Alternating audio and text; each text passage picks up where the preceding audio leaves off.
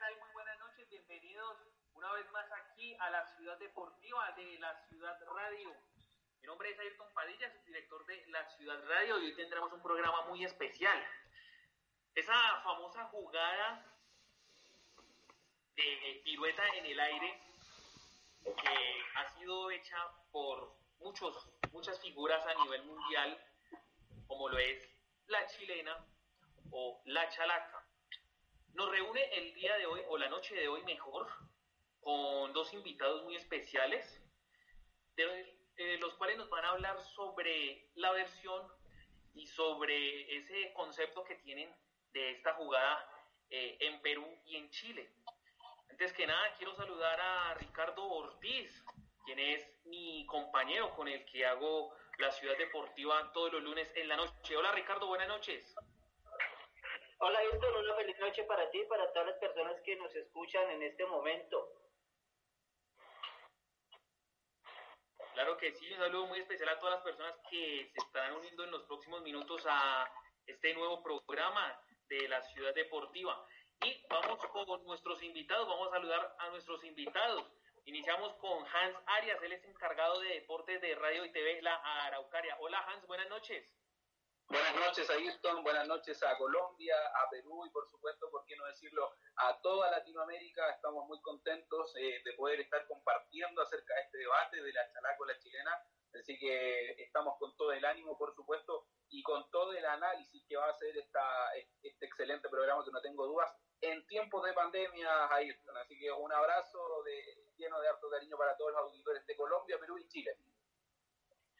Así es, un saludo muy especial para los oyentes de Colombia, de Perú y de Chile que van a escuchar este programa y que van a estar muy atentos a, a este programa muy especial sobre la chilena o la chalaca. Y saludamos desde Lima, Perú, a Eduardo Combe, periodista del diario Depor y del diario El Comercio de Perú. Hola Eduardo, buenas noches.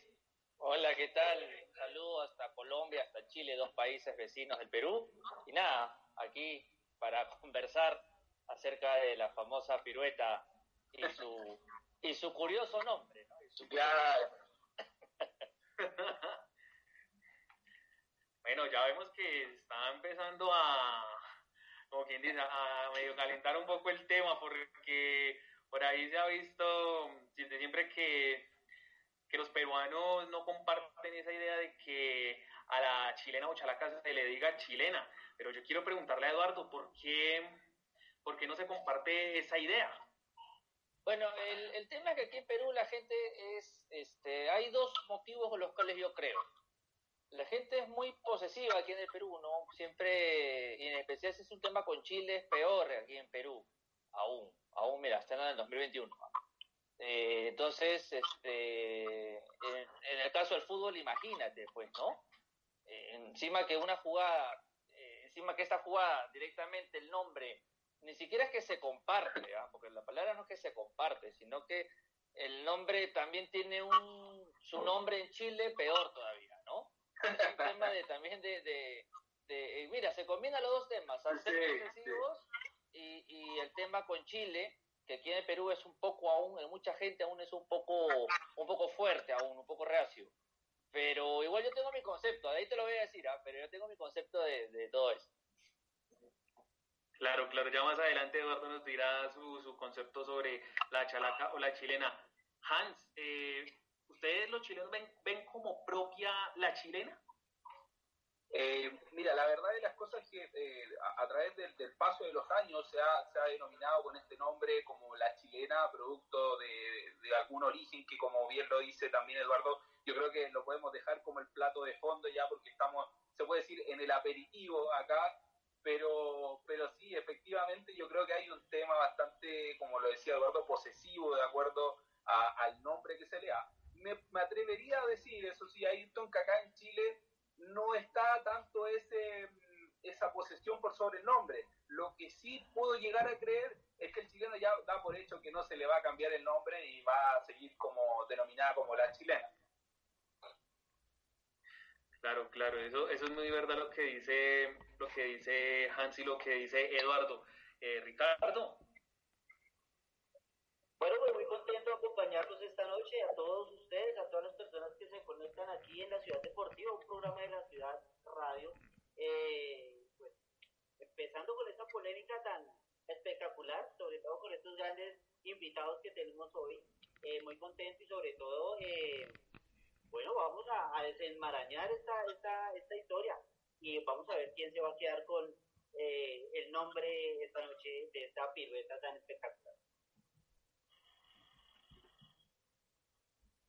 Claro que sí, Ricardo. Bueno, para nadie es un secreto que entre Perú y Chile siempre ha habido una, una rivalidad más allá del fútbol. Yo quisiera preguntarles, este, este nombre de chilena Cochalaca ha aumentado aún más esta, esa rivalidad eh, que se ha tenido dentro del fútbol y, fuera del fútbol? Bueno, voy a empezar yo. En, este caso, yo creo que aquí en Perú, discúlpame, pero yo creo que acá en Perú el tema más fuerte. ¿ah? yo cuando era niño, yo fui niño de los 90, ¿ah? internet, con televisión con cable y, todo lo que explicaba que sea de los 90. Y ya en esa época había una, había, o sea, en verdad que era, oye, no le puedas decir, o sea, tú veías ya en la televisión por cable que en cualquier canal del mundo le decían chilena. ¿Ya? En cualquier canal del mundo le decían chilena y la gente acá decía, no, no, se llama chalaca. Imagínate con el internet, con el internet ya la cosa creció por completo, ¿no? Porque en verdad que salía una publicación de donde sea que decía chilena y todos en Perú, no, chalaca, que se llama chalaca, que se llama chalaca. Y, y repito, y, este va a ser mi concepto base, yo creo que el tema más viene por acá. El tema más viene por acá, porque es increíble, ¿no? En todos los países del mundo le dicen chilena, menos en el Perú, ¿no? Entonces uno dice, yo no creo que todos los países, al menos yo tengo esta forma de verlo, ¿ah? yo no creo que todos los países del mundo estén equivocados, sería el colmo que doscientos y pico países estén equivocados, o bueno, en inglés tiene otro nombre.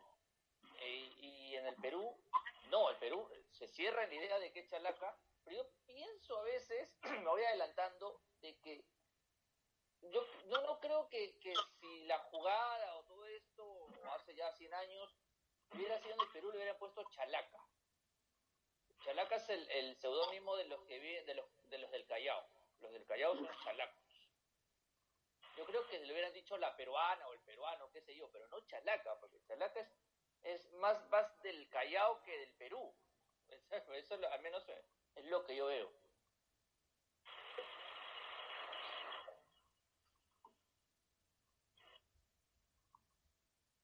Eh, Hans, eh, ¿usted qué tiene que eh, responder ante lo dicho por Eduardo?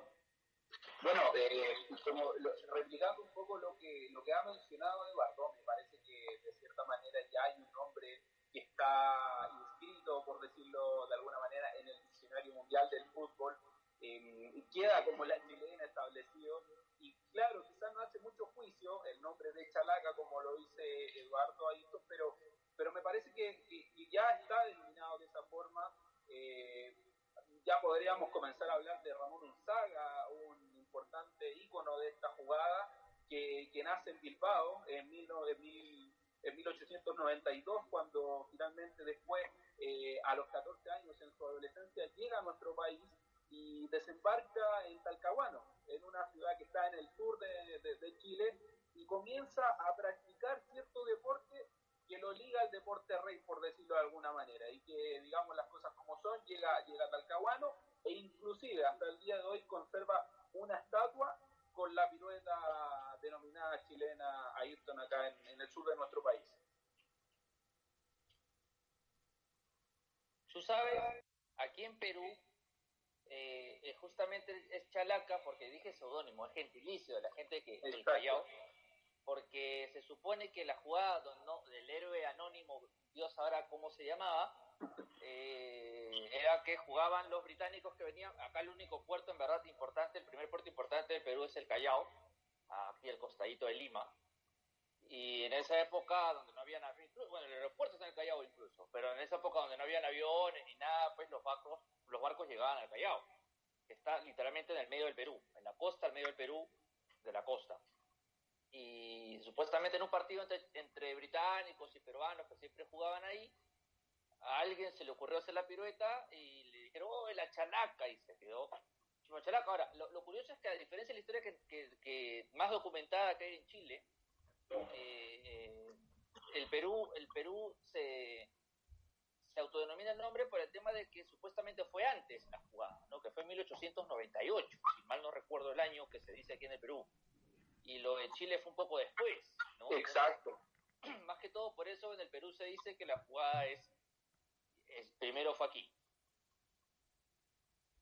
Complementando, Ayrton, complementando un poquito lo que dice Eduardo, eh, podemos eh, añadir también, por supuesto, que con tanto desembarco europeo en tierras que finalmente serían latinoamericanas, comienza a tener esa posesión sobre algunas piruetas en el fútbol y, como lo marcaba en cerca del 1800, eh, se produce esa, esa inquietud, como, como lo decía en el, vocabulario de hoy en día, de qué minuto nace todo este nombre de la chilena o la chalaca. Eh, eh, es cierto recordar que también luego aparece de, un saga la figura de David Arellano, el fundador de Colo Colo, quien en aquellos años, ya cerca de, del 1927 en adelante, eh, comienza a, hacer giras con, con, el equipo más popular de, de nuestro país y desembarca en España lo que produce también una admiración total por la pirueta que realiza David Arellano. Y ojo, que es muy importante recalcar esto, él, muchos jugadores la realizaban para sacar el balón cuando el equipo contrario iba atacando. Y ahí también hay una, hay una conexión también con David Arellano, eh, que, lleva Colo Colo a España, y los españoles eh, quedan, quedan bastante contentos y por qué no han sido sorprendidos con esta pirueta, con esta acrobacia, mejor dicho. O sea, si se puede decir, la chilena, Muchalaca, comenzó más que todo siendo una, una jugada defensiva, ¿sí? Sí, sí, de todas maneras. Eh, eh, es, lo que, es lo que dicen los análisis también. Eh, Xavier Boch, también que es un periodista reconocido de mundo deportivo de un diario catalán, también lo remarca de esa, de esa manera, que, quedaron bastante sorprendidos algunos periodistas en aquellos años y queda marcado como la chilena producto de que fue un equipo de, nuestro país quien desembarca en tierras eh, españolas y ya queda como ese nombre. Sabes que aquí, aquí en Perú, bueno, la, la, chalaca chilena es una jugada netamente ofensiva, o sea, pensar defender como una chilena en verdad es, es, es muy curioso aquí en Perú. ¿Alguna vez habrá dado alguna jugada en donde para sacar la línea del arco al defensor no le queda otra que hacer una especie de chalaca chilena? Pero es muy raro, en verdad, aquí en el Perú. Siempre se le, se le asocia con una jugada ofensiva. Acá no hay estatua de nadie haciendo chalaca chilena. Lo que sí hay es una pintura muy famosa de Alejandro Villanueva, ídolo de Alianza Lima, fallecido en 1944, que haciendo una chalaca, haciendo una chalaca en un partido, bueno, de, Alianza Lima de los años 20. Pero más, o sea, sí, no, no, no hay. Eso es lo más, lo, lo más famoso que hay es eso ahí. Claro que sí, seguimos aquí en la Ciudad Radio, en la Ciudad Deportiva, junto con Eduardo Combe y Hans Arias, hablando y debatiendo un poco sobre esta jugada que ha sido muy importante en el deporte rey, en el fútbol, como es la chilena o la chalaca. Pero vamos con mi compañero Ricardo. Gracias, Ayrton. Bueno, yo tengo una curiosidad, es que que este personaje de su gentilicio chalaco, eh, alguien se lo atribuyó y, dijo pues porque se ensayó y, con éxito logró hacer esta acrobacia en un partido contra marinos ingleses. Se dice que por allá que por 1892 eh, alguien se atribuyó este esta jugada, se tiene eh, un nombre específico o alguien que lo haya visto y, y diga fue tal persona. No, como te digo, o sea, la primera chalaca fue algún marinero o, quién sabrá Dios anónimo del Callao supuestamente, tengo que decirlo así, este, hizo la acrobacia, ¿no? El tema es que en el Perú se le atribuye a, repito, Alejandro Villanueva, con esta pintura muy famosa del año 1928, en donde tú googleas ahí vas a ver a un futbolista moreno, alto, delgado, con una pirueta pues este a lo Cristiano Ronaldo, incluso algunos le decían la Alejandrina, la Alejandrina también se le decía, mira, la, la chalaca tiene otro nombre en homenaje a Alejandro Villanueva, Alejandrina, Alejandro Villanueva, lo de Alejandro Villanueva en los años 20 como lo de Pablo Guerrero ahorita. Entonces, este, eh, al menos la primera chalaca registra, ya registrada, como te digo, se le atribuye a Alejandro Villanueva de Alianza Lima. porque oficialmente en un partido fue, en una, creo que fue en una Copa América donde, donde oficialmente se realizó esta jugada. ¿En Chile o en Perú? Creo que en Chile es. ¿O no? ¿O Sí, sí, sí. En Fue, Chile. fue en la Copa América de Chile, pero bueno, ahorita se me está escapando el... Que fecha. Perú debuta, Perú debuta en Copa América en el 27, así que si fue antes del 27 es netamente Chile que sí ha participado desde la primera.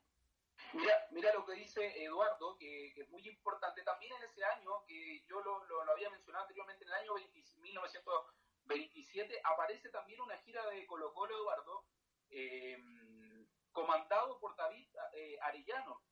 Y, y también surge ahí una serie de eventos sudamericanos importantes, como lo son un sudamericano también cercano a esa fecha, que se realiza en Buenos Aires, y ya comienza también a visualizarse mucho más esta jugada acá en el continente sudamericano, muchachos. En el año 27 Ramariz vino a Lima, aunque en verdad no, no hay registro de alguna chalaca, chilena. El Ramariz más bien juega con un combinado chalaco. Le gana 4-1, combinado chalaco, porque eran futbolistas nacidos en el Callao. El día siguiente pata 1-1 con la selección de Lima, que acabó siendo la base de la primera selección peruana en Copa América. Pero repito, hasta ese momento no se registraba una chalaca chilena así oficial en el fútbol peruano, sino hasta el año siguiente con Alejandro Villanueva.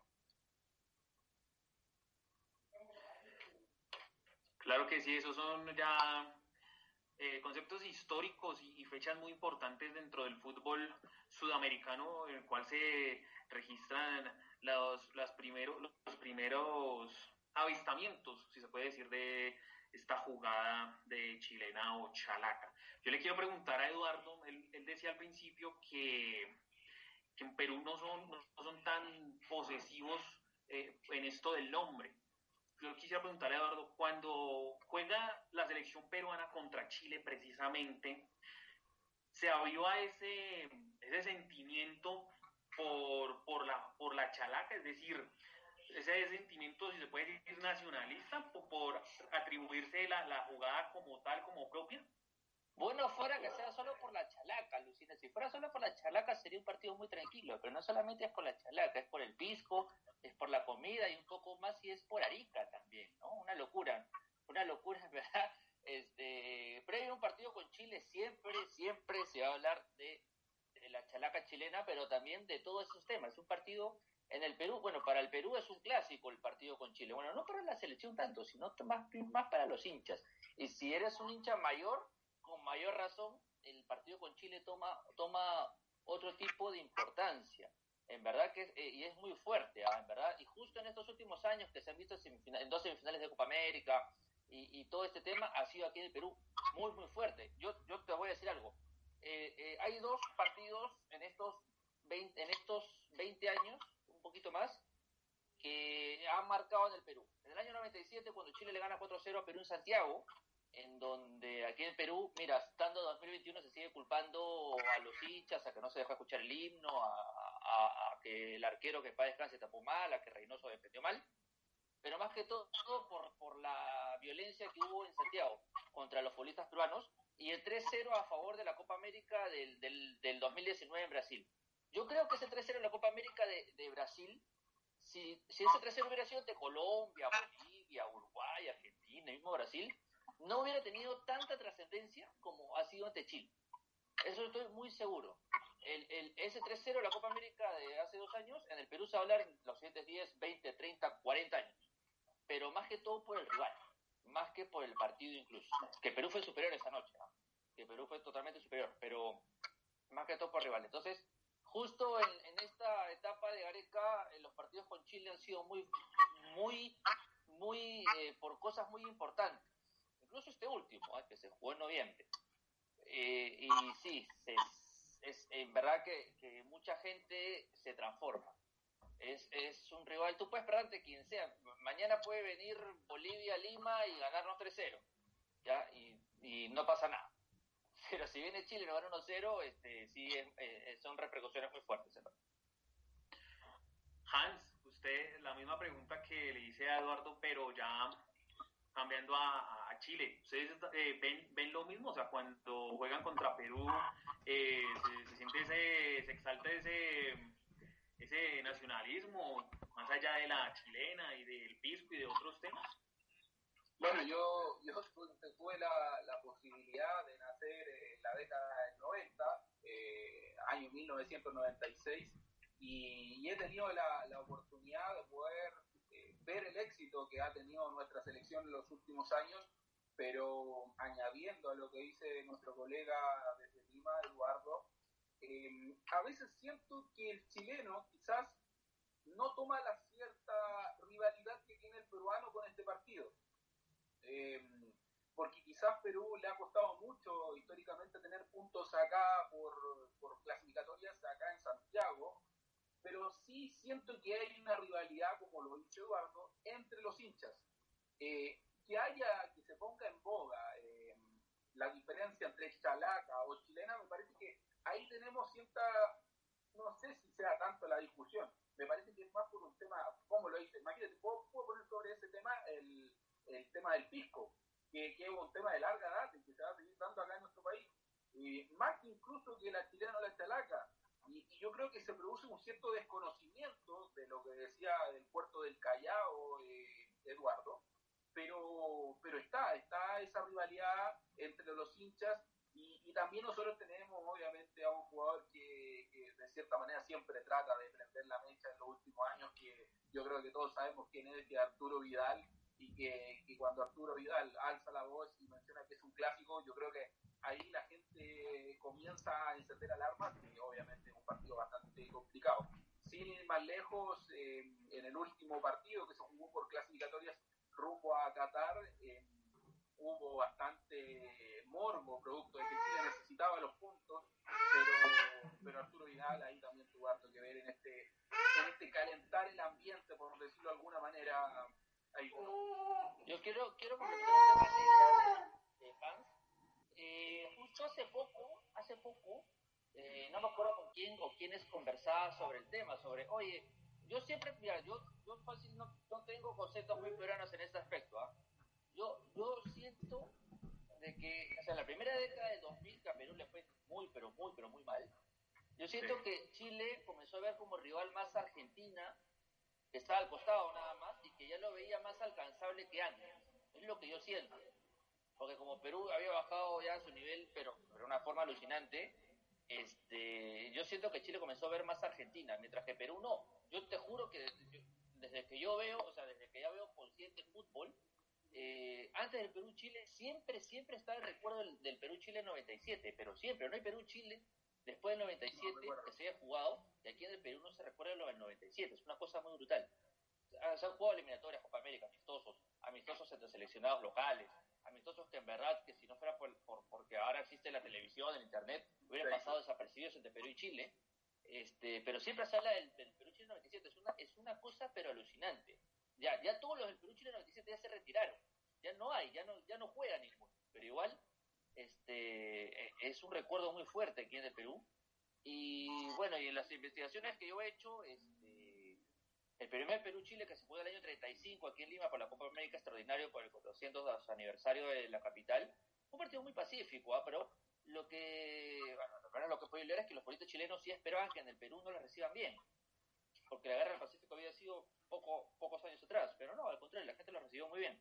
Y ya en los 30, 40, 50, en los 50 comienza, el tema es que, bueno, no es ningún secreto, que en, en, en, hace 80 años, 80 años pasó un montón, en el Pacífico, en la era esta parte del Pacífico, Perú estaba aquí y Chile estaba acá. El tema es que de los 50 Chile comienza a, a, a, a igualar a Perú y le comienza a empatar en Lima, le comienza a hacer más peleas, más que todo aquí en Lima, y ahí es donde la rivalidad comienza a crecer. Lo que, al menos en lo que a mí me tocó investigar y ver, es lo que yo siento que desde los 50, 60 ya la rivalidad empieza. En los 60 empieza la Copa del Pacífico incluso. Y bueno, ya en los 80, en los 80 le metieron al, al México, a México 86, en los Perú Chile se juegan ahí, ya ahí yo creo que empieza lo que conocemos hoy. Claro que sí. Bueno, les recordamos a nuestros oyentes que nos escuchan por www.laciudadradio.com que estamos acá hablando sobre la chilena o la chalaca con Eduardo Combe desde Lima, Perú y con Hans Arias desde Santiago de Chile, allá en Chile. Eh, yo le quiero preguntar a, Eduardo y, luego a Hans.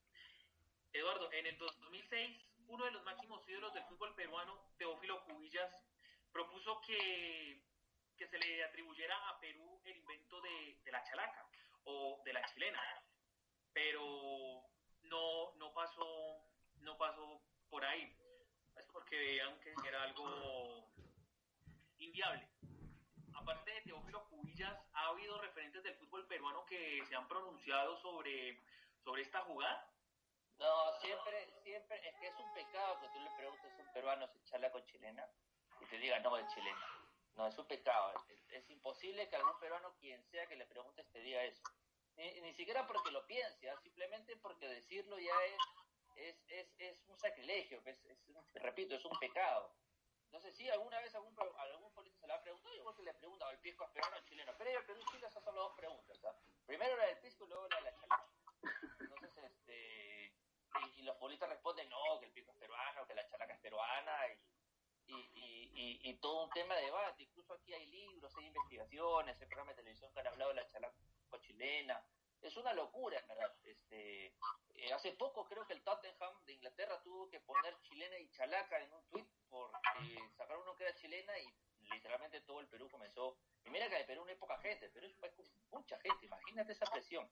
Entonces, este, entonces, este, y tuvieron que poner también chalaca porque yo, yo te puesto que el CM del, del, del Tottenham ni siquiera sabía, puede ser, y, y, por toda la presión de los peruanos, como repito, es un país con mucha gente, ¿te imagínate en internet también la presencia que debe tener, tuvo que cambiarlo, pero sí, no, si tú le pones un micro ahorita a Pablo Guerrero y le preguntas sobre Pablo, chalaco chileno, y el padre dice, no, chalaca, yo soy peruano, y, y, es un tema de patriotismo y como te digo, un tema de, de, de aquí la gente tiene posesión, y es muy fuerte la posesión, y si es algo que, en Chile también se le atribuye, no, imagínate, el doble todavía de posesión. Hans, eh, bueno, como decía ahorita, eh, Teófilo Cubillas, uno de los máximos ídolos del fútbol peruano, dijo obviamente que se le quería atribuir a, a Perú el invento de, la chalaca o la chilena. Allá en Chile, ¿haya habido algún referente de fútbol chileno que se haya referido a esta jugada? Eh, mira, históricamente, como lo decía al comienzo de la, de la conversación y de lo que hemos hablado en estos minutos, eh, creo que no ha estado, el, el, tema no ha sido discusión, ¿ya? Pero resulta que es, es muy bueno eh, poder tener este tipo de conversaciones ahora porque hay muchas personas que lo denominan la chilena porque históricamente lo han escuchado así de parte de sus padres, de sus abuelos muy probablemente, y por qué no decirlo también de parte del fútbol femenino también, que hoy en día está llegando a diferentes eh, ciudades del mundo y instaurándose en las diferentes eh, confederaciones sudamericanas de nuestro país. Yo creo que si me apuras eh, en decirlo, históricamente no, no, no ha estado esa discusión. Ah, obviamente, hablando en los años ya, la década del 80, del 60, porque ahí en el 50, como bien lo decía Eduardo, se comienzan a equiparar las fuerzas en cuanto al nivel futbolístico.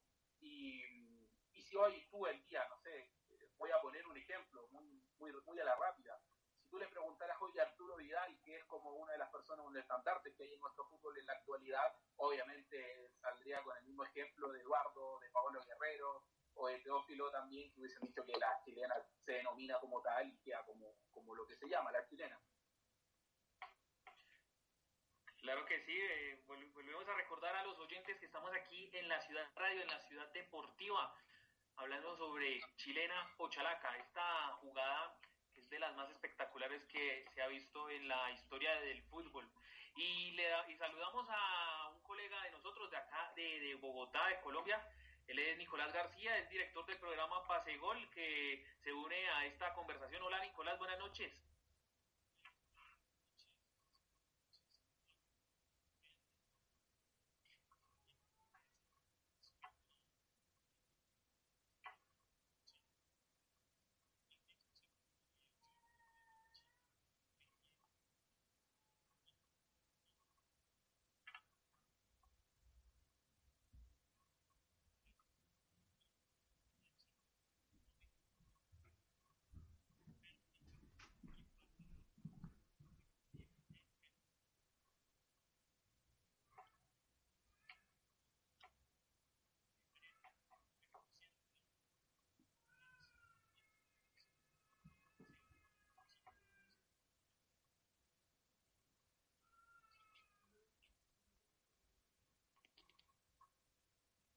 No, no alcanzo a recibir bien, la, bien el audio de, de Nicolás.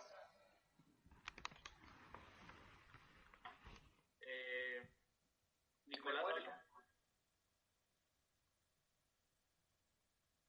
No, Nicolás, se escucha muy pasito.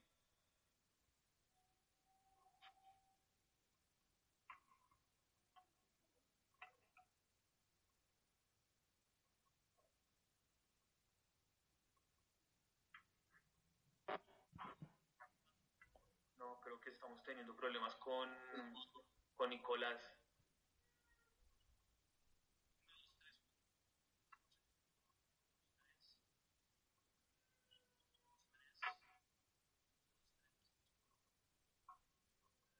Eh, Nicolás se escucha, se escucha muy pasito.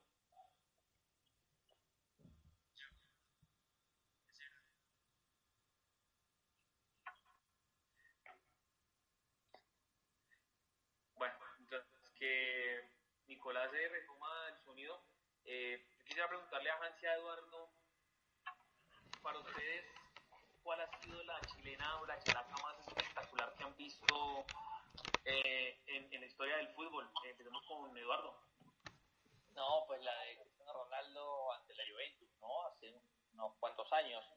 Fue muy buena. Tú sabes que acá en Perú, en el 2003-2004, este, Johan cuando fue en Coronel Bolognesi, que es una ciudad al, al sur del Perú, limítrofe con Chile, el límite con el límite entre Perú y Chile eh, va por Tacna, donde, de donde es Coronel Bolognesi, metió un golazo de, de, chalaca chilena espectacular, ¿ah? muy bueno, el, el mejor que yo he visto en el fútbol peruano, pero la mejor para mucha gente sucedió en el 2005 por la Universidad San Martín en un partido contra Sporting que acabó 2 pero García tras un pase de la mitad de la cancha, la para de pecho y hace pues toda la acrobacia. La policía que Pedro García era un jugador, eh, acá le decimos chato, ¿no? Este enano. Era un jugador de, de, de baja estatura y se metió un golazo de, de, chalaca chilena. Y esa es una chalaca chilena muy recordada en el Perú, incluso pasó 16 años ya. Pero se recuerda mucho esa jugada ahí. Y nada, eh, eh, esas al menos las que yo recuerdo. Eh, Hans. Mira, eh, yo quiero, quiero remarcar eh, de las últimas chilenas que me ha tocado ver y, y, y, quiero hacer un paréntesis también a la vez. No sé si ustedes han tenido la oportunidad de ver la película Victory, que, que es donde aparece, donde de, se basa en una historia de prisioneros que, que, deben jugar un partido de fútbol.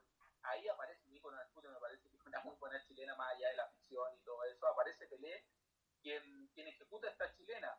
Ahora, lo llevamos, eh, ya nos salimos un poquito de la, de la historia cinematográfica.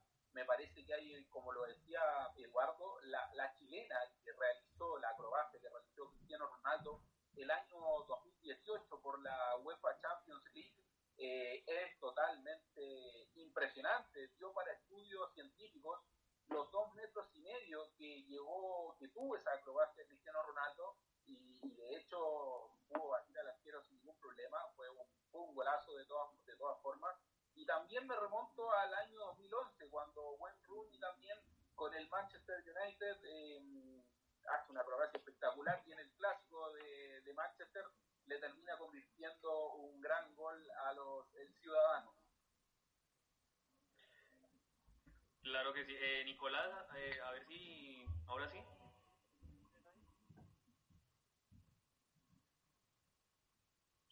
Todavía es muy bajito Nicolás.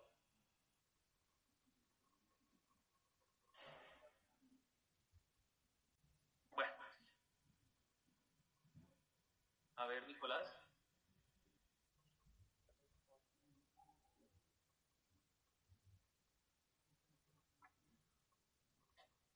Bueno, ahí mientras Nicolás retoma nuevamente, qué pena con ustedes. Eh, también hay una chilena muy buena, o chalaca muy buena, que hizo por allá en 2012, eh, Zlatan, sobre todo en selecciones, no sé si la recuerdan, también, o sea, una, una jugada espectacular, eh, donde le convierte a Inglaterra, sí. también, yo creo que es una de las mejores también, con la, junto a la de Cristiano Ronaldo. Bueno, eh, añadiendo un poco lo que comentas, también, yo creo que hay ciertos jugadores que acostumbran a hacer este tipo de acrobacias y, y si me pudieran poner algún nombre acá en Chile que la ha realizado durante mucho tiempo y sobre todo jugó muchos años en Italia, Mauricio Pinilla. Y, él ha tenido muchas veces la oportunidad de, jugar a través de diferentes equipos en, Italia. Y en Atalanta tiene un par de goles de esa magnitud, bastante buenos eh, hace un par de años atrás. Y la, chilena que te marca ahí eh, nuestro colega también es súper importante. Eh, recuerden, si no me equivoco, fue casi de la mitad de la cancha, esa donde Slatan convierte ese gol. Eh, no recuerdo si era un partido amistoso o era por algunas clasificatorias europeas.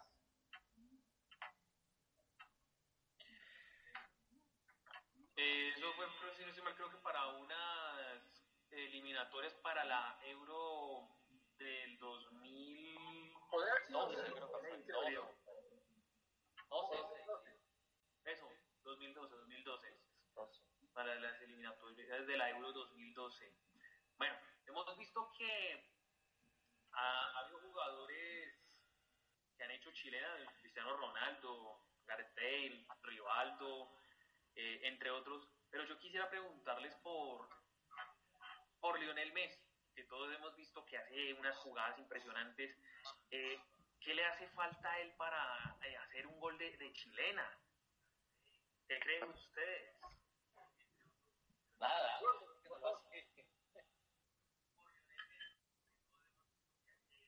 ¿Escuchan? Eh, Eduardo, adelante. ¿Me escuchan ahí, Ayrton? Eh, ahora, hola Nicolás, ahora sí. Hola, ¿ahora sí? Sí. Vale, entonces voy a repetir. Eh, bueno, es un gusto conocer a Hans, a Eduardo y gracias a Ayrton ahí por la invitación. Eh, bueno, estaba escuchando los goles que ustedes más recuerdan de lo que es Chile en el Chalaca. Concuerdo con ustedes. Yo creo que el golazo de Cristiano Ronaldo, el golazo de Buen Rooney, yo creo que fueron unos excelentes goles. Y yo creo que el de Gareth Bale lo puedo considerar como media chalaca. Yo creo que fue como una jugada en el aire. Aunque la de Cristiano se vio como la trayectoria del balón se dirigió hacia él. Hay una jugada que también me hace acordar y es, no sé si vieron la de Robert Lewandowski fue el año pasado. No me acuerdo qué equipo enfrentaban en la Bundesliga cuando lanzaron el balón y él también como que trató de, hacer un gol sobre la media chalaca. Entonces yo creo que para mí ese ha sido como uno de los goles más lindos que también he visto de media chalaca.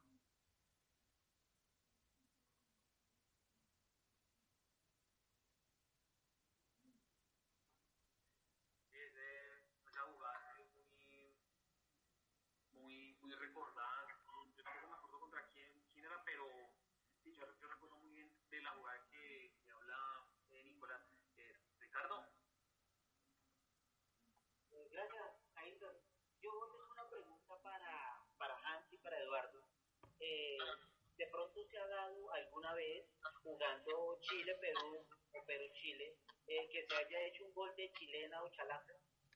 Sí, en la Copa América del 75, la, la última, la segunda y última que campeona Perú, hay un, justo hay un Perú-Chile en el estadio de Alianza Lima, en Matute. Se le dice Matute por el barrio, el nombre del estadio es Alejandro Villanueva, justamente Alejandro Villanueva, de quien hablábamos hace un rato. Mm. Eh, y Juan Carlos Solitas hace una jugada acrobático. Ahora, en Perú también somos medio, medio contradictorios, ¿ah? porque se supone, si, buscan, es una, es una chalaca. Perú gana 3-1, Matute.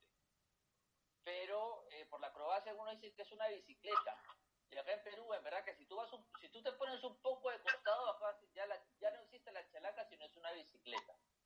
Entonces, este, pero al menos, y ese es el único gol, al menos registrado en video que yo recuerdo de una selección peruana así, de chalaco chilena. De ahí, después del 75, ya con registro de video no me acuerdo ningún gol peruano eh, de, con esa acrobacia.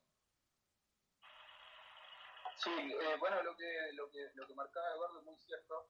Eh, creo que en algún Chile por ahí de, estos amistosos también por la década del 2000 hubo un intento, pero no, no, se llevó a cabo.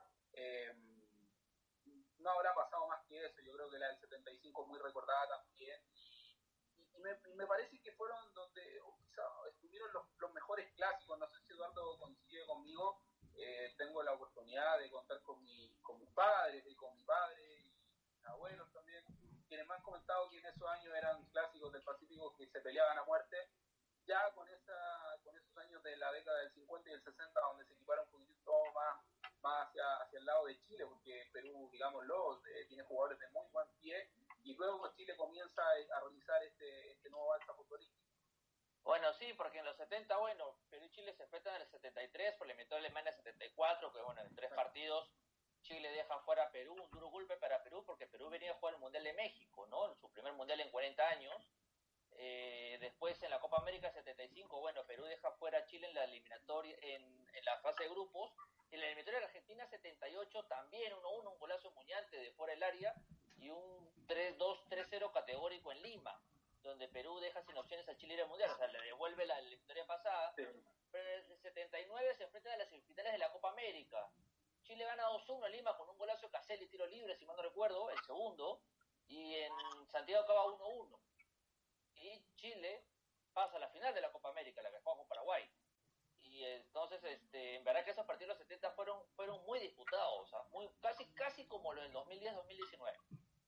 Sí. sí, yo creo, bueno, sin ir más lejos, eh, si nos remontamos al año 2007, si es que no me, no me falla la memoria, cuando Chile, luego de muchos años, Eduardo y Ayrton y los muchachos también que nos que estaban acompañándonos, vuelve a ganar en Lima. Eh, o, o, más bien saca un resultado positivo, porque es una victoria 3 a 1, si no mal recuerdo, con goles de... 2009.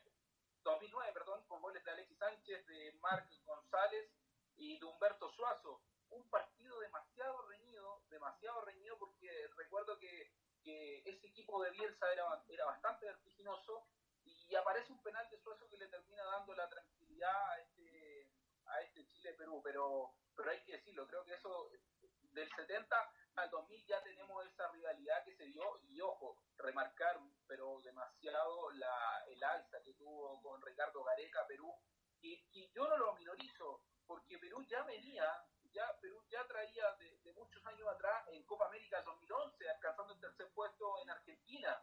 Luego vuelve a hacer algo muy bueno también el año 2015, cuando tuvo a Chile con 10 jugadores en la semifinal. Ustedes recordarán eh, un gol, un autogol de, de Gary Medel, que eh, también por, provocado por Rubén, eh, por la putita Farfán, y un golazo descomunal de Eduardo Vargas, y después luego nos remontamos a la historia del Mundial cuando Chile queda eliminado por esta diferencia de gol eh, frente al equipo del RIMAC y por supuesto ya uno de los más recientes que ha sido esa victoria, pero me parece totalmente descollante de Perú en la Copa América del 2019 en Brasil, con un 3 a 0 inapelable.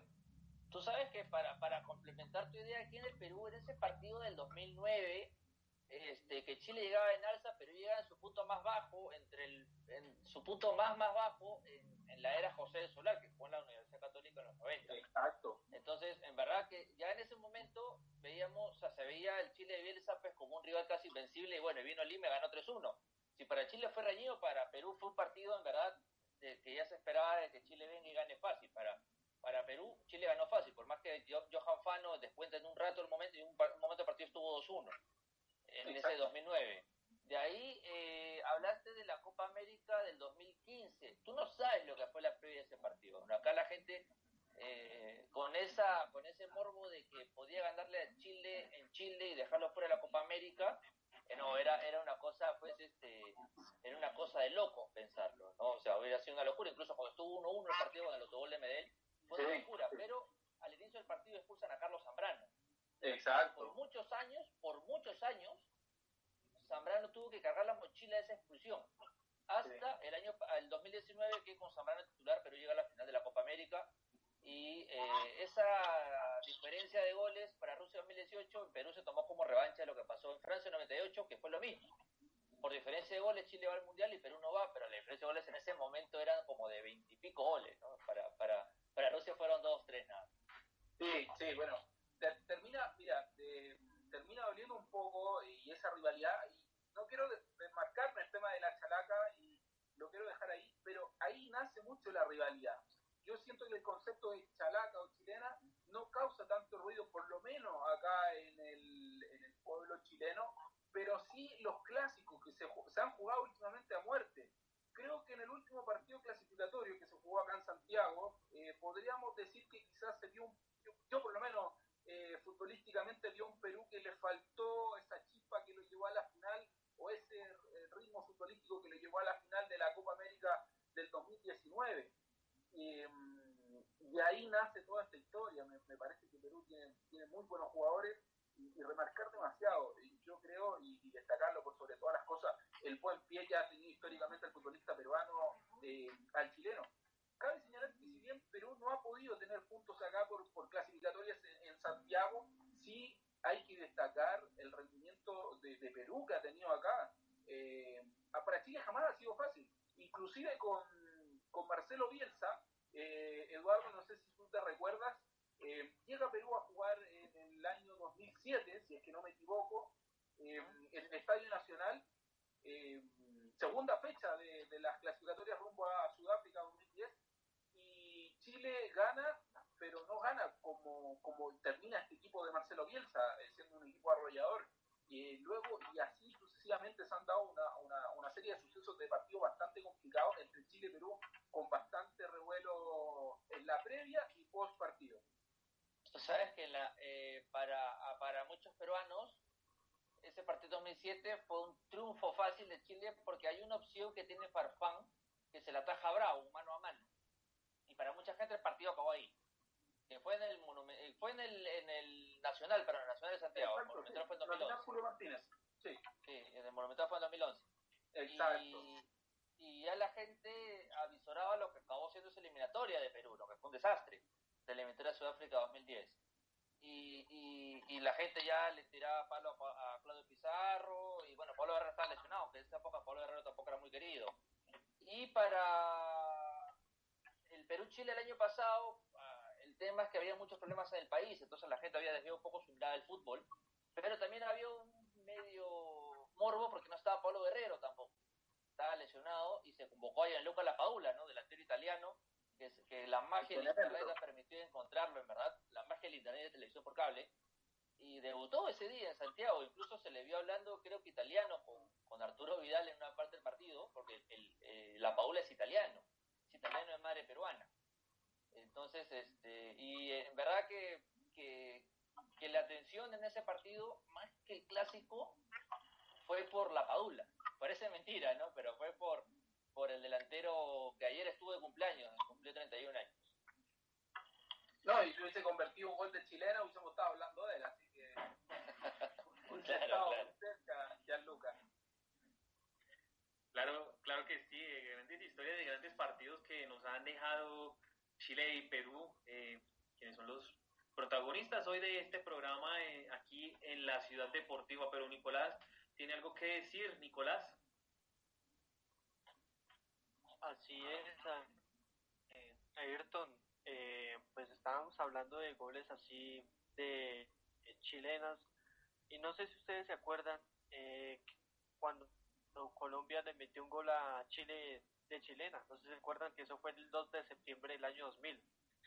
Eso fue un gol que le hizo el Tigre Castillo y con eso Colombia ganó 1-0 ese gol fue en el Estadio Nacional. No sé si ustedes me pueden contar un poco cómo se vivió esa escena en ese año, cómo recibieron ustedes los chilenos el gol colombiano. Bueno, eh, particularmente yo creo que a todo chileno le duele que le conviertan un gol de chilena por, por la hermosura que, la acrobacia. Y obviamente, mm, si, no, si nos vamos a, los partidos que ha disputado Chile con Colombia, eh, hay que decir que a Chile le ha costado bastante acá en nuestro país y ese partido dejó, deja, son partidos que dejan marcado, dejan grabada la memoria del paladar futbolístico nacional, eh, así como también quizás eh, lo hizo la Colombia de José Néstor Peckerman, cuando nosotros lamentablemente tuvimos que, despedir a Sergio Livingston. En, aquel entonces eh, Colombia gana 3 a 1 acá con goles de Radamel, Falcao, García, por supuesto, y de James Rodríguez. Em, son partidos, Nicolás, eh, que, que, quedan grabados en el paladar del fútbol latinoamericano. Y, obviamente ya, ya este recuerdo de, de, Castillo acá en el fútbol nacional. Tú sabes que aquí en Perú, bueno, Ricardo Vareca es prácticamente, pues, este, es prácticamente una celebridad aquí en el Perú. Ricardo Vareca jugó cinco años en el América de Cali. ¿no? Del 85 al 90 y pico. Del 85 al 89. Al 89. Y este y hay una foto, mira, tú sabes que Gareca, bueno, acá vino a Perú por primera vez en 2007 a dirigir a la U, pero no hay muchas fotos de Gareca como futbolista aquí en Perú. Pero hay una en América de Cali que, que se difunde mucho por aquí, que es un gol de chilena Chalaca, jugando justamente para los escarlatas. Entonces, imagínate con el tema de la posesión, una foto así de Gareca, pues ya no, a Gareca lo peste, lo pone más arriba de lo que ya puede estar para mucha gente. Eh, Ricardo. Bueno, Ayrton, gracias por darnos la oportunidad. Ya nos estamos metiendo más en eliminatorias. Eh, y ya próximo se viene la, la primera fecha de este 2021. ¿Cómo ven ustedes sus equipos para el arranque de esta eh, fase eliminatoria? Eh, Eduardo. A ver, bueno, aquí en Perú aún se sigue con la esperanza de que Pablo Guerrero llegue a la fecha doble, porque a Perú se va a La Paz primero, donde nunca ganaba en cancha, y luego recibe a Venezuela, un rival con el que nunca perdió de local. Pero el tema es que mucho, hay mucho pesimismo, ¿por qué? Por varios puntos. A ver, Pablo Guerrero se lesionó en agosto del año pasado y Pablo Guerrero viene su juvenil, es un delantero que el 1 de enero cumplió 37 años. Eso quiere decir que Pablo Guerrero, su fase de recuperación es más lenta de lo que le sucede a un futbolista veinteañero, ¿no? Incluso a inicio de los 30. Entonces, la principal esperanza está que llegue Pablo Guerrero. Si no está Pablo Guerrero aquí, bueno, en Perú se, se recurre a Jefferson Farfán, pero el tema es que Jefferson Farfán también tiene la rodilla eh, mal desde junio no tiene equipo. Jefferson Farfán que ahora tiene 36. Entonces, la polémica está quién va a jugar de, delantero en Bolivia. Ese, ¿verdad? Ese es el tema aquí en Perú. ¿no? ¿Por qué? Porque hacer un partido en altura, uno dice, bueno, la gente acá ya está muy entusiasmada con el tema de la Paula, la Paula que tiene 31 años pero la Paola nunca jugó en altura. Recordando que, repito, la Paola es italiano, es italiano de madre peruana. De madre peruana le permitió sacar el DNI y bueno, y pasar todo el trámite FIFA. Entonces, este, y ahora se está viendo a De Rodríguez, que está en América de Cali, pero acá en Perú, perdón, no recibió mucha noticia de Rodríguez, o Ruidías del señor Sanders. Y también quién va a reemplazar a Carlos Zambrano en la defensa, que está expulsado, debe una fecha de suspensión. Le dieron tres después del partido con Brasil en la segunda fecha, ya cumplió dos. Y de ahí, bueno, algunos temas de convocatoria. Aquí en Perú, aquí en Perú, en verdad, este, siempre hay un morbo de quienes van a convocar. Y es más, el morbo ha nacido desde diciembre. Mira, estamos febrero. Desde diciembre, quién va a llamar, quién no va a llamar, que por qué va a llamar este que no juega, que sí juega. Entonces, ahorita hay un tema con Cristian Cueva, Sergio Peña y Cristian Benavente, porque el favorito de Gareca es Cueva, pero Cueva apenas está jugando, cambia de club a cada rato, mientras que Peña figura en la Liga de Holanda. Y Benavente, bueno, está en Bélgica, y es muy querido por la gente Cristian Benavente. ¿ah? Entonces, si a Cueva más bien se le ha agarrado un poco de, recelo. Y, así está la situación en el Perú. Eh, justamente en el Perú saben, o sabemos aquí, de que si no se consigue cuatro o seis puntos ante Bolivia y Venezuela, en verdad la situación se va a poner peor incluso que a esas alturas de la eliminatoria pasada. Y mucha gente ya le está pidiendo a Ricardo Gareca un recambio, pero tampoco hay de dónde, ¿no? Entonces, este, esa es la situación aquí, un poco, un poco de temor por, por solamente sumar un punto y, y justamente, repito, como no está Pablo Guerrero y como la mía lo hizo para una empieza, donde la mitad de la selección peruana juega ahí, este, no hay un optimismo como en el 2017. Hans. Bueno, eh, particularmente el análisis bastante triste, ustedes saben por qué se nos eh, se termina escapando de, nuestras manos nuestro director técnico, bueno, nuestro ex director técnico Reinaldo Rueda, en un país de cosas que terminan gatillando la salida de, del caleño. Eh, me parece que era algo que se debía venir, hay que, hay que decirlo, más allá de, de las semifinales que alcanzó por partidos oficiales de la Copa América del 2019 con Chile. Y hoy Chile está pagando muchas veces, eh, podríamos decir, sus pecados. Y es que hoy Chile, a 45 días y a 15 días finalmente de la lista de buena fe, de lo que se vaya a entregar para disputar los partidos en marzo frente a, frente a Paraguay y a Ecuador, em, es bastante crítico el análisis que, se hace acá en nuestro país. Em, no hay director técnico. Hoy, recién hoy, hace un par de horas atrás, eh, habló Hernán Crespo y a través de, bueno, hay que dar los eh, créditos a, través de la cadena Sport de Argentina, él menciona que mm, está en conversaciones con Santos, con Sao Paulo y con la selección de Chile. me parece que en este minuto eh, el más complicado es Chile, porque si Hernán Crespo quiere tomar esta selección chilena, me parece que se le van a pedir resultados inmediatos de acuerdo a lo que quiere o lo que busca eh, la presidencia que lleva a cabo Pablo Milat, el presidente de la ANFP. Mm, no veo otra alternativa. Se ha hablado de muchos eh, entrenadores nacionales, eh, Ronald Fuentes, eh, José Luis Sierra, también está el nombre de Ivo Basay, y, quizás se está buscando esa alternativa. Pero, pero si ustedes me apuran, me parece que es bastante poco alentador el escenario que le va a tocar a nuestra selección. esperemos, por el bien, por supuesto, del, del, nivel futbolístico, que esto no decaiga me parece que sí hay que destacar un hombre que estuvo en esta selección, Reinaldo Rueda, un caballero eh, siempre marcó por delante por sobre todas las cosas eh, la, sinceridad con el futbolista chileno, Arturo Vidal, eh, muchos referentes muy encariñados con él, Jonathan Andía también un, joven futbolista nacional muy agradecido por la oportunidad que le dio Reinaldo Rueda, a lo que decía Eduardo, al recambio, a ese tan vituperiado recambio, que hasta el día de hoy Chile no lo puede consolidar. Ricardo.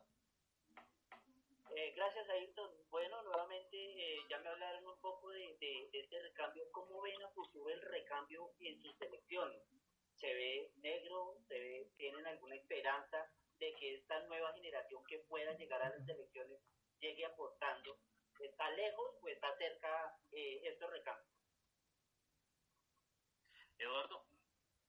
Ah, mira, aquí en Perú eh, siempre hay un pesimismo cuando sale el recambio, ¿ah? incluso en la, época de los peores resultados, o sea, cuando llegó el equipo que fue a Rusia 2018, había mucho pesimismo. Hoy es lo mismo, porque eh, incluso mismo Ricardo Gareca apenas ha hecho jugar uno categoría 99, si hablamos de chicos de 23 años para abajo.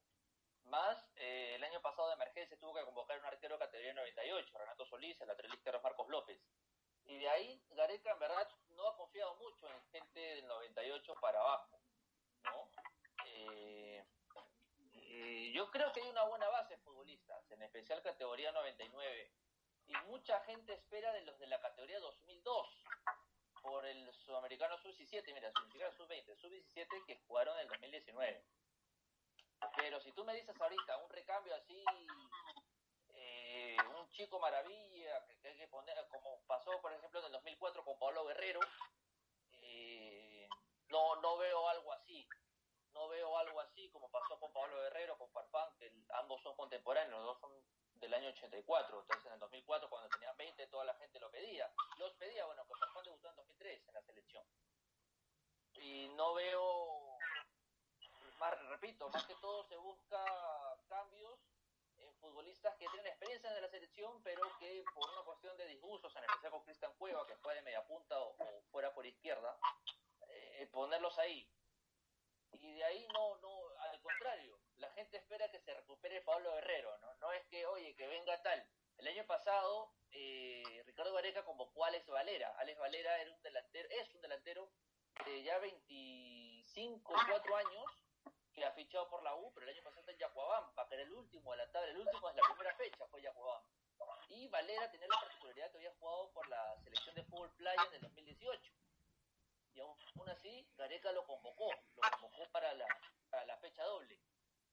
Y, y mira, mira de dónde ha tenido que salir un nuevo delantero. No estamos hablando de un chico que se formó en la selección o, o llevó un régimen de menores, no, era un chico que jugaba fútbol playa, y que el año pasado apareció literalmente de la nada en el equipo que es el último, del, era, era el último de los últimos de la tabla, ¿no? que descendió a falta de cuatro fechas, eh, tiene problemas de pagos, mira, de ahí salió un delantero.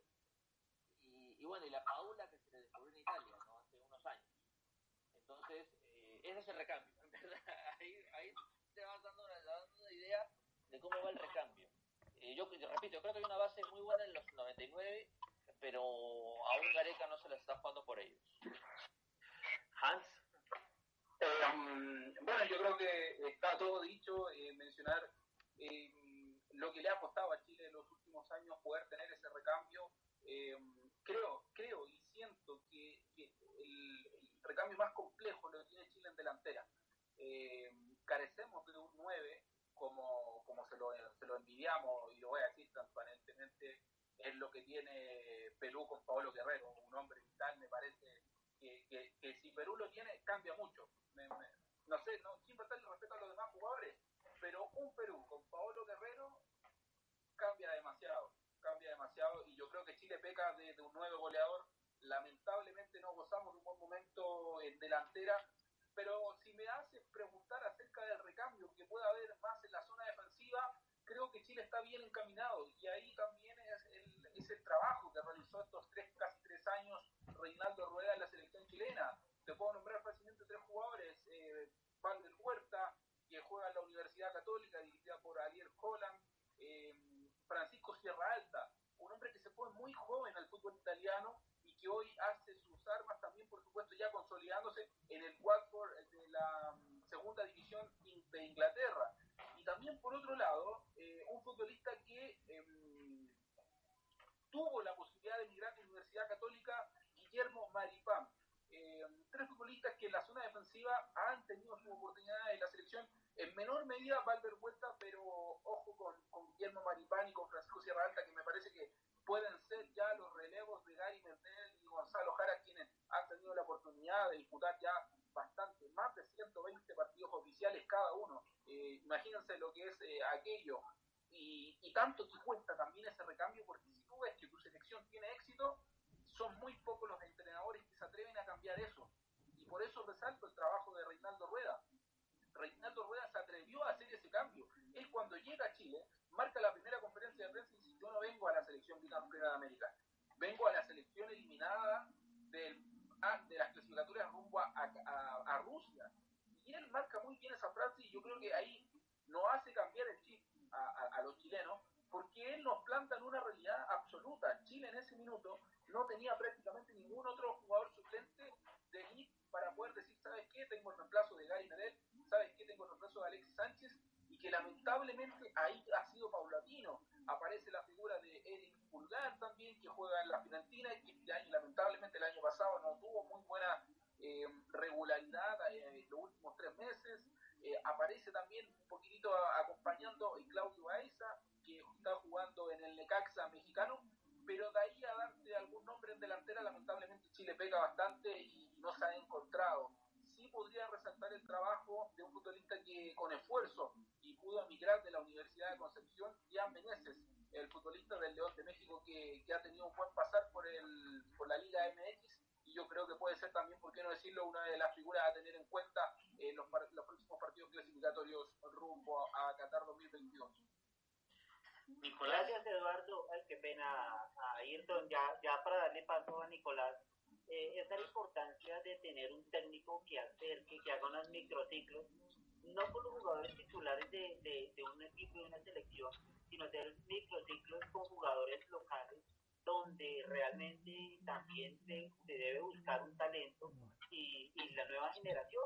Eh, eso es lo importante de un técnico que, que acerque jugadores nuevos, acerque jugadores jóvenes a las selecciones. Entonces, eh, Muchas gracias por tus respuestas y le damos paso a Nicolás. Gracias Ricardo. Eh, bueno, estoy, estaba viendo casualmente una lista de cinco jugadores chilenos y hay cinco que en los cuales ya superan los 20 años. Entonces, en este recambio que estamos hablando de los juveniles, hay un arquero que se llama Luis Pureta, es un portero en el cual juega en Wiggins, es un equipo chileno, y también está Nicolás Fernández, que es un lateral. Yo estaba pensando y es, en la siguiente pregunta para mi compañero chileno y es la siguiente. ¿Ustedes creen que Mauricio Isla va, va de una otra manera a tener suficiente fondo o bueno, la suficiente edad para afrontar otro, otro mundial? Porque Nicolás Fernández es un lateral proyectado de 20 años y puede ser una buena opción para el técnico que llegue. ¿Cómo lo verían ustedes? Mira, eh, Nicolás, eh, se ha dado, se ha dado bastante eh, la, posibilidad de visualizar la vida fuera de la cancha que han tenido algunos futbolistas nacionales y lamentablemente te pongo este ejemplo porque es lo que es lo que lamentablemente nosotros no pudimos gozar eh, lo que pasó con, con, Jorge Valdivia, que lamentablemente son jugadores que quizás no tuvieron eh, el momento oportuno, quizás no tuvieron el apoyo suficiente. Creo que hoy el futbolista chileno es consciente, es consciente que debe ser disciplinado en todas las áreas. Y aquí hablo futbolísticamente, eh, psicológicamente y por supuesto tácticamente. Eh, creo que Mauricio, Mauricio Isla, por la calidad de jugador que es y por lo que él se cuida, porque Mauricio Isla, déjame decirte que desde la denominada generación dorada es uno de los jugadores eh, más silenciosos y que trabaja de muy buena manera, de una manera excelente. Mauricio Isla un jugador muy respetado dentro del camarín de, de La Roja, em, se ha sabido cuidar, no a sus eh, más de 30 años ya está jugando en el fútbol brasileño, eh, peleando con Flamengo, el Brasileirao, frente al Inter de Porto Alegre. Entonces me parece que sí, que, sí le alcanza para jugar otro mundial. Lo más importante, él tiene la ambición, él la tiene. Ahora, no por eso no quita que se deba trabajar en proyectar un próximo lateral derecho. Es allí donde ha estado el gran problema de esta selección chilena. Eh, y también, ojo, Jambo Sayur se había retirado de la selección chilena en la Copa América 2019 en ese partido que Chile pierde por el tercer lugar frente a Argentina. Pero ojo, Reinaldo Rueda fue un hombre clave para que el lateral por izquierda que hoy juega la Universidad de Chile volviera a nuestra selección. Creo que va a haber mucho trabajo y creo que hay juventud para poder marcar, como lo decía anteriormente, en la zona defensiva. El problema de Chile está en la parte ofensiva. Vale, gracias ahí por responderme la pregunta y creo quiero también formularle la misma pregunta a Eduardo y es Chile también piensa en un posible recambio de lateral derecho porque vemos que Luis Advíncula tiene 30 años, pero ¿tienen más laterales derechos a futuro esta selección? A ver, mira, eh, en el primer lugar aquí en el Perú se confía de que todos los futbolistas que están ahorita lleguen para Qatar. O sea, no se ve ni siquiera Pablo Guerrero Farfán que no lleguen. Ya después de Qatar, sí, yo creo que ya Guerrero y Farfán ya, ya es, es otra historia, pero en este momento no. El tema de los laterales, el, eh, históricamente en el fútbol peruano, el, puesto que más ha costado es, son los laterales, los dos. A ver, eh, Gareca no convoca a un nuevo lateral, salvo Marcos López, que jugó en estas eliminatorias categoría 99, desde nunca, en verdad. Siempre ha ido básicamente, desde el 2016, ha ido básicamente con cuatro laterales. Advíncula por derecha, que tiene 30 años efectivamente. No, eh, Advíncula es 90. Sí, Aldo Corso, claro, tiene 30. Eh, Aldo Corso, que es un año mayor que Advíncula, pero es suplente. Eh, por derecha y por izquierda Miguel Trauco, que agarró el puesto en la Copa América Centenario y nadie lo sacó más. Y nadie lo sacó más literalmente porque no hay más porque al Mundial llegó Nelson Loyola, un chico categoría 94, pero que, bueno, apenas ha jugado seis partidos en la selección y no se le ve como un recambio de Trauco. Y paramos de contar, y el chico Marcos López, como en la Major League Soccer aún no despega, entonces eh, ya mucha gente pedía un lateral categoría 92-90, que es Iván Santillán, que juega en la U. Y, pero Gareca ni siquiera nunca lo ha llamado y alternativas por derecha tampoco ha llamado varios y, en verdad básicamente ha ido con cuatro los mismos cuatro laterales en todas las fechas doble. Eh, incluso a la Copa América no llegó el lateral izquierdo suplente, porque fueron Abraham y Callens. Abraham y Callens son centrales y que eh, se asumía que en alguna, alguna emergencia uno de los dos iba a tomar el puesto de lateral izquierdo. El lateral izquierdo cuando llegó Gareca era Juan Vargas pero bueno, Juan Vargas en el camino, pues ese, eh, primero regresó de Europa y después en la U dejó de jugar y no volvió a jugar Juan Vargas. Entonces, Edgardo Gareca con mayor razón se la jugó por, por Miguel Trauco. También convocaba un experimentado llamado Jair Céspedes, pero de un día para otro lo dejó de llamar. Entonces, básicamente se ha movido con los cuatro mismos cinco laterales, cuatro o cinco mismos laterales. Y ahí es el lugar más preocupante, porque pero aquí en Perú, en verdad que como Advíncula recién, entre comillas, tiene 30, se confía que va a jugar al menos una eliminatoria más. Bueno, Advíncula debutó en la selección recién en 2010. Pero el tema es que sí, no, yo tampoco veo un lateral, ese puesto que es muy delicado en toda la historia de la selección peruana. Eh, incluso si tú armas un once histórico, lo más difícil de elegir son los laterales, eh, al menos a corto plazo. No veo, salvo que Gareca eh, convoque, como te digo, Iván Santillán por izquierda y hay un chico llamado Josué Estrada que juega en UTC por derecha, pero de ahí, más allá de esos seis nombres, no hay. Pero creo que podríamos pedirle a Brasil. Brasil tiene muchísimos problemas con laterales. Sí, por eso te digo, pero acá en Perú no es, bien preocupante. Incluso eh, Yotun, que juega en la primera línea de volantes, él empezó siendo lateral. Él era lateral con Marcarían. Eh, incluso Marcarían, eh, perdón, Marcarían obligó a que Advíncula y Yotun se conviertan en laterales, porque los dos eran extremos. Y los convirtió. un día fue al entrenamiento de Sporting Cristal, donde jugaban los dos, y le dijo al técnico Roberto Mosquera, por favor, necesito que los retrocedas un poco. Los retrocedieron y quedaron como laterales. Nilson Loyola, que es el suplente de Trauco, empezó como delantero. Y en verdad es así. Y así, y así pasa en el Perú. ¿ah? Los laterales no empiezan de laterales. Empiezan de cualquier otra cosa menos de laterales. Y con el paso de los años se transforman en laterales. Miguel Trauco, que es el titular, también era extremo cuando jugaba en un comercio. Un día su técnico le dijo, ¿por qué no retrocedes un poco? Y ahí quedó como lateral también. En verdad, no, no, verdad que no, no, es una historia muy curiosa aquí en Perú, los laterales no son laterales. Bueno. Vale, pues gracias por las aclaraciones en cada una de las elecciones. Eh, es muy importante pues resaltar pues los papeles que vienen a futuro, ¿no? Porque por ejemplo aquí en Colombia el problema que estamos padeciendo también es los laterales derechos, porque o sea tenemos a Juan Guillermo Cuadrado que bueno comenzó de lateral derecho con Medellín en el 2012 pero tenemos la lesión de Santiago Arias y ahora Estefan Medina que poco a poco ha venido sumando minutos. Entonces yo creo que Colombia también tiene un problema y no solamente tenemos que depender de Cuadrado, sino hay que ver más alternativas porque está Daniel Muñoz que lo convocaron para los partidos pero no jugó. Lo más factible es que Reinaldo Rueda le pueda dar como minutos a este jugador para que de una u otra manera pueda mostrar su papel. Así que, pues Ricardo, tienes tu pregunta.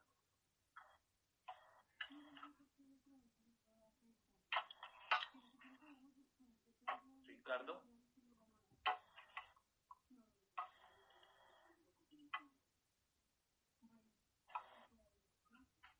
Bueno, estamos esperando a que compañero Ricardo Ortiz se retome.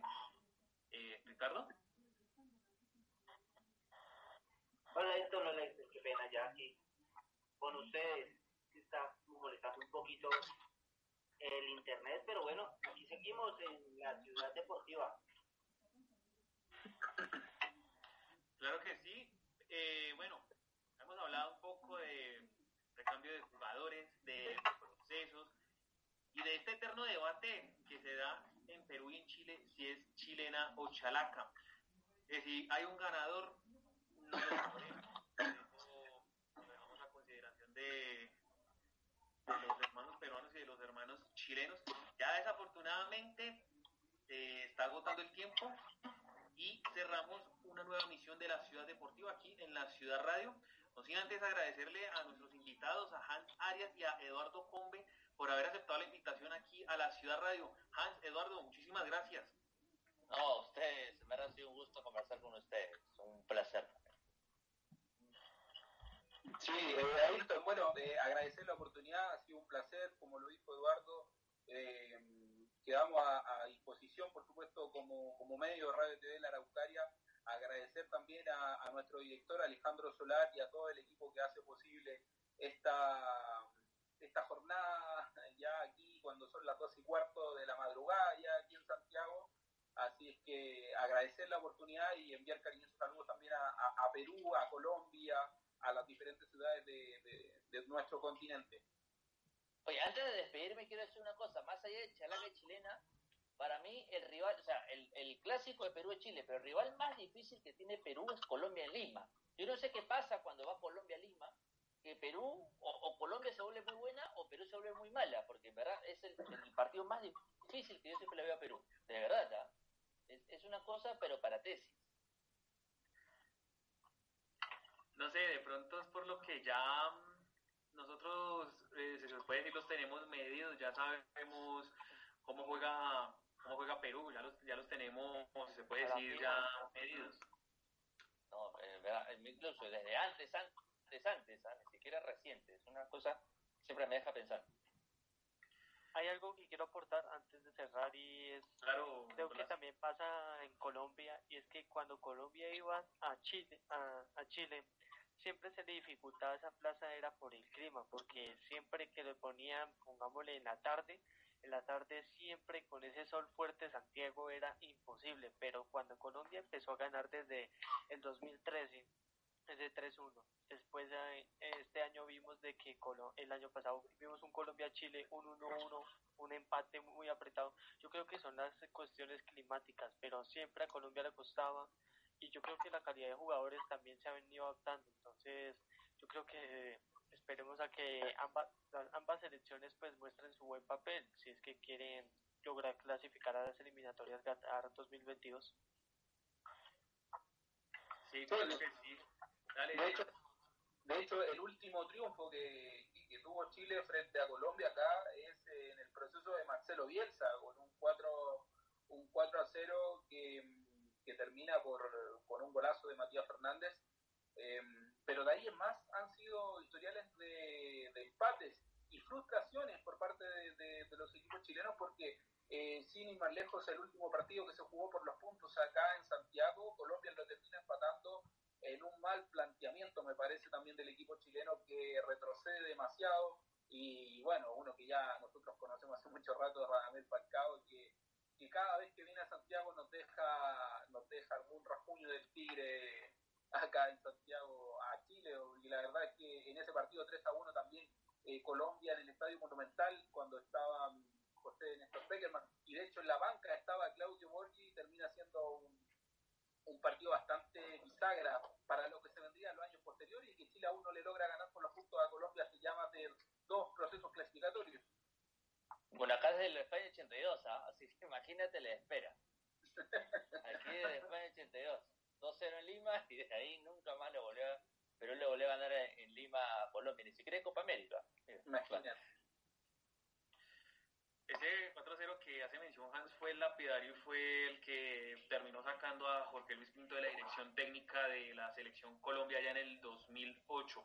Pero bueno, hablaremos en los siguientes días, en las siguientes emisiones de la Ciudad Deportiva de las eliminatorias a Qatar 2022 que tendremos aquí con, de invitados a Hans y a Eduardo. Pero ahora sí ya nos despedimos a Hans y a Eduardo. Nuevamente muchas gracias por haber aceptado la invitación. Los esperamos en siguientes programas para que estén aquí y hablemos un poquito más de fútbol. Gracias, cosa encantado. Claro que, claro que sí, a Nicolás García y a Ricardo Ortiz eh, también eh, los saludo y me despido de ellos también. Mi nombre es Ayrton Padilla, subdirector de la Ciudad Radio. Cerramos aquí la Ciudad Deportiva por hoy. No sin antes también saludar a Martín Cárdenas, director de la Ciudad Radio, quien estuvo de máster en la noche de hoy. Un saludo para todos ustedes. Síganos en nuestras redes sociales, en Facebook, Twitter, Instagram y YouTube como La Ciudad Radio. Si usted no pudo escuchar el programa de hoy, lo puede hacer mediante la plataforma de iBooks saludo muy especial y un abrazo para todos los oyentes que se conectaron aquí a la Ciudad Deportiva. Un abrazo para todos. Chao.